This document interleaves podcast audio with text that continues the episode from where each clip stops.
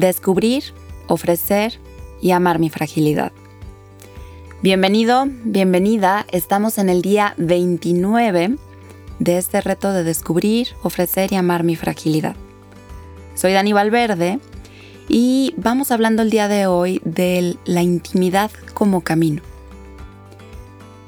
El día de ayer eh, hablábamos sobre quitarnos apariencias esto de no podemos ofrecer lo que no tenemos, aunque sea muy lindo, o sea, el detalle y la intención sea buena. Ofrecer es este compromiso que construye intimidad con los demás, con nosotros.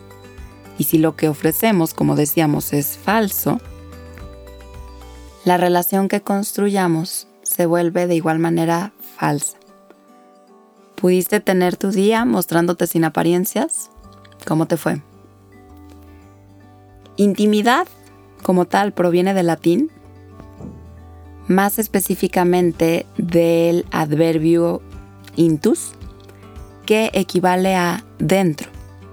Entonces, la intimidad implica un camino por recorrer hacia adentro. Caminar hacia la intimidad es un camino interno que, que nos implica en este sentido, ¿no?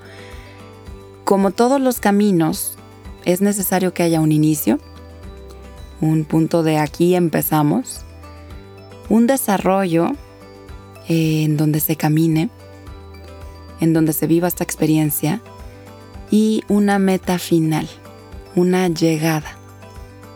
La intimidad, al igual que un desafío, necesita ser preparada. Necesitamos entrenarnos.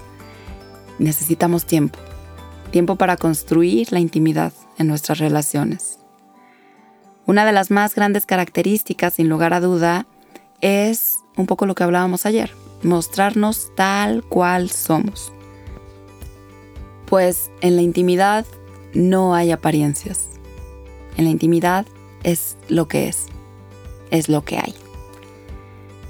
Ahora, incluso en la intimidad sexual, está basada en la transparencia de nuestra identidad, de nuestra intimidad emocional como tal. Por lo tanto, esto mismo implica que la intimidad espiritual funciona de la misma manera, colocando nuestras fragilidades sin miedo, de frente, mostrando heridas, mostrando fracasos, mostrando miedos, fantasmas. Ahí es donde se va a crear la intimidad, ahí nace. Ahora, involucrando a los demás, las relaciones se dan en tres direcciones. Hacia ti mismo, hacia ti misma, hacia el otro y hacia aquello que sea tu parte espiritual. ¿Cómo caminas hacia cada una de estas tres direcciones? Piénsalo. ¿Cómo es tu camino de construcción de relación hacia ti, hacia el otro, hacia tu parte espiritual?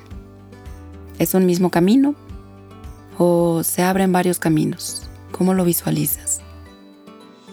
La intimidad es uno de los mayores tesoros que tenemos.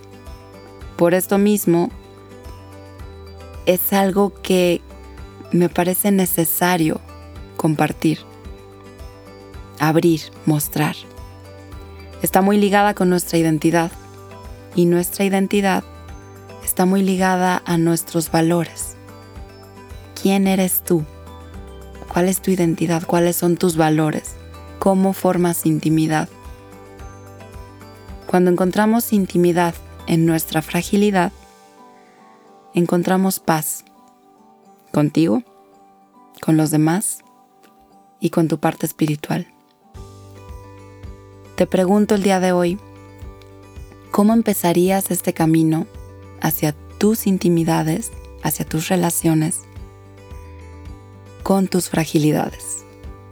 ¿Qué quieres crear con tus fragilidades? Que tengas un excelente día.